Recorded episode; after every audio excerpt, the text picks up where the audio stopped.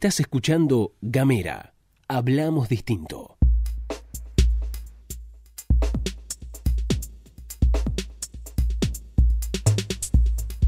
Hola, bienvenidos, bienvenidas, bienvenides. Mi nombre es María Fernanda Rossi. Esto es Bitácora Podcast, el segundo, la segunda temporada de este espacio en el que hablamos un poco de todo. Y hoy vamos a hablar, tal como lo prometí en el final del último capítulo, de los orígenes de la gordofobia.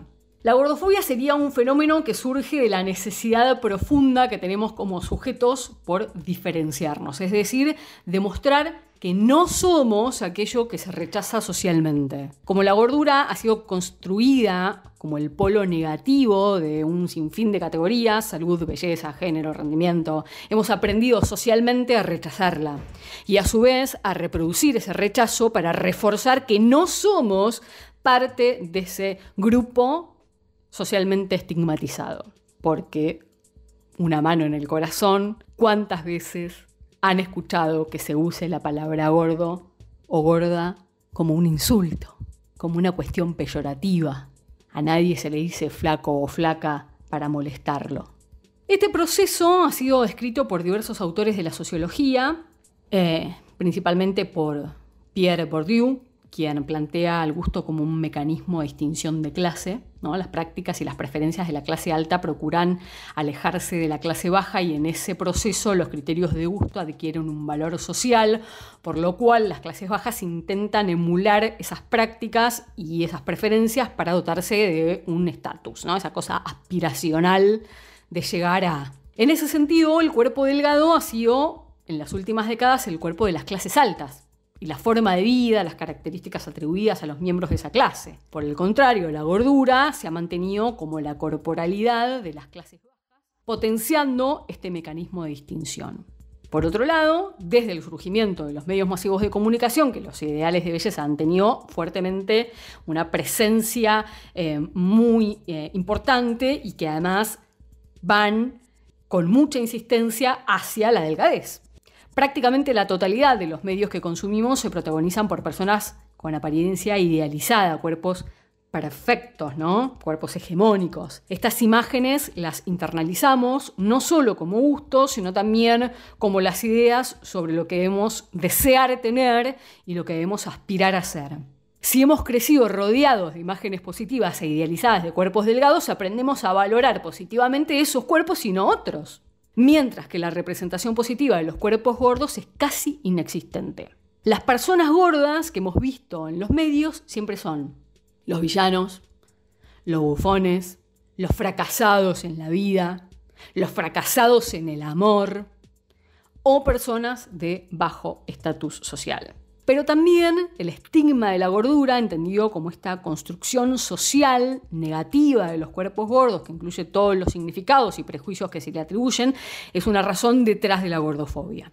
En otras palabras, el hecho de que los cuerpos gordos sean rechazados y negativizados por el discurso médico, el discurso de la belleza, el discurso moral, por los medios masivos de comunicación, por las redes sociales, e incluso por nuestros pares más cercanos, da lugar a la necesidad social de reproducir el rechazo a la gordura, pues para estar sano hay que adelgazar. Para ser bello hay que estar delgado.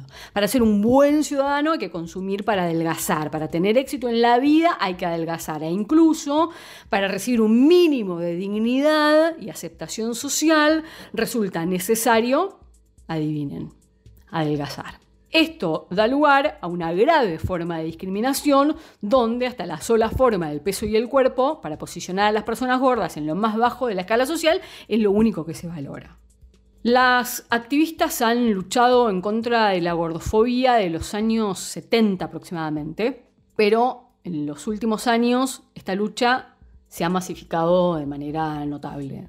Hoy en día las activistas contra la gordofobia intentan disputar las ideas de lo normal o lo deseable a través de la visibilización de los cuerpos gordos como contraposición a la invisibilización mediática que han sufrido y que es un factor importante en su rechazo social.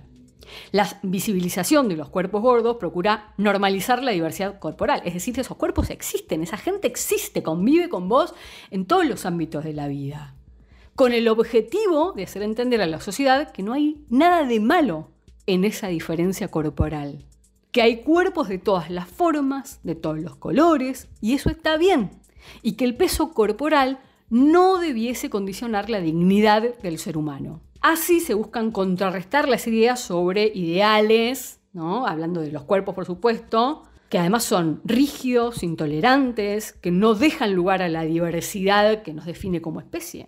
Visibilizando cuerpos gordos se abre el debate sobre la idea que hemos ¿no? dado ya por sentado hace algún tiempo. ¿Por qué un cuerpo gordo no puede ser considerado bello? ¿Por qué la gente siente la necesidad de denigrar a las personas gordas?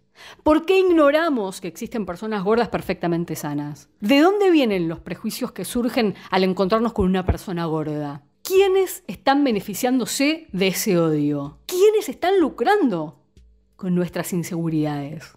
Está comprobado que la exposición a imágenes positivas de cuerpos de mayor tamaño alivia el efecto negativo de compararnos a ideas corporales imposibles. Esto que yo les digo siempre y una vez más lo voy a decir. Dejen de seguir en las redes sociales a personas, cuentas, marcas que las hacen sentir desdichadas, que las hacen sentir miserables. Aumentar la cantidad de referentes gordos positivos en todos los ámbitos puede servir para reducir la sensación de inseguridad y de esa falsa eh, satisfacción corporal, las personas preocupadas por su peso y a su vez desafía los prejuicios de toda la sociedad, demostrar que a diferencia de lo que nos han enseñado, existe gente gorda que es exitosa, que es capaz, que es luchadora, que es bella, que es feliz. Existe la gente gorda, lo voy a repetir, que es capaz, que es exitosa, que es luchadora, que es bella y que es feliz. Romper el estigma que recae contra las personas gordas no solo es un trabajo que deban hacer las y los activistas y las personas gordas afectadas, sino que es una responsabilidad social. Esto es muy importante recalcar. Esto no se cura, entre comillas, no se soluciona solamente con el activismo gordo. No se soluciona solamente hablando de esto. No se soluciona individualmente. Como hablábamos en el capítulo del amor propio. Con quererme a mí misma no soluciono nada. Con tener amor propio no estoy solucionando el problema general, el problema social que es la gordofobia y el gordo-odio. Tiene que haber una solución que sea en sociedad. La sociedad tiene que aprender. Hay que romper este estigma. Las personas gordas tenemos que hacer nuestro trabajo, pero no somos los responsables de que haya un cambio social. No es nuestra responsabilidad o nuestra culpa que no aprendan. Enseñar a aceptar la diversidad humana, rechazar la intolerancia corporal y estética, acabar con todos los prejuicios y las discriminaciones, apoyar a quienes son sometidos o sometidas a dar una lucha por el mero hecho de existir en un cuerpo gordo, eso tiene que ser responsabilidad de todos. Porque nadie, nadie, absolutamente nadie, debe ser discriminado por ser como es. Tan simple como eso no puede ser una razón para la discriminación y para la violencia que seas simplemente de una determinada manera, de una determinada forma. Mi nombre es María Fernanda Rossi, esto es Bitácora Podcast, segunda temporada. Me encuentran en las redes sociales, estoy en Facebook como La Bitácora de la Gorda y en Instagram como Bitácora Gorda. Muchas gracias por estar ahí.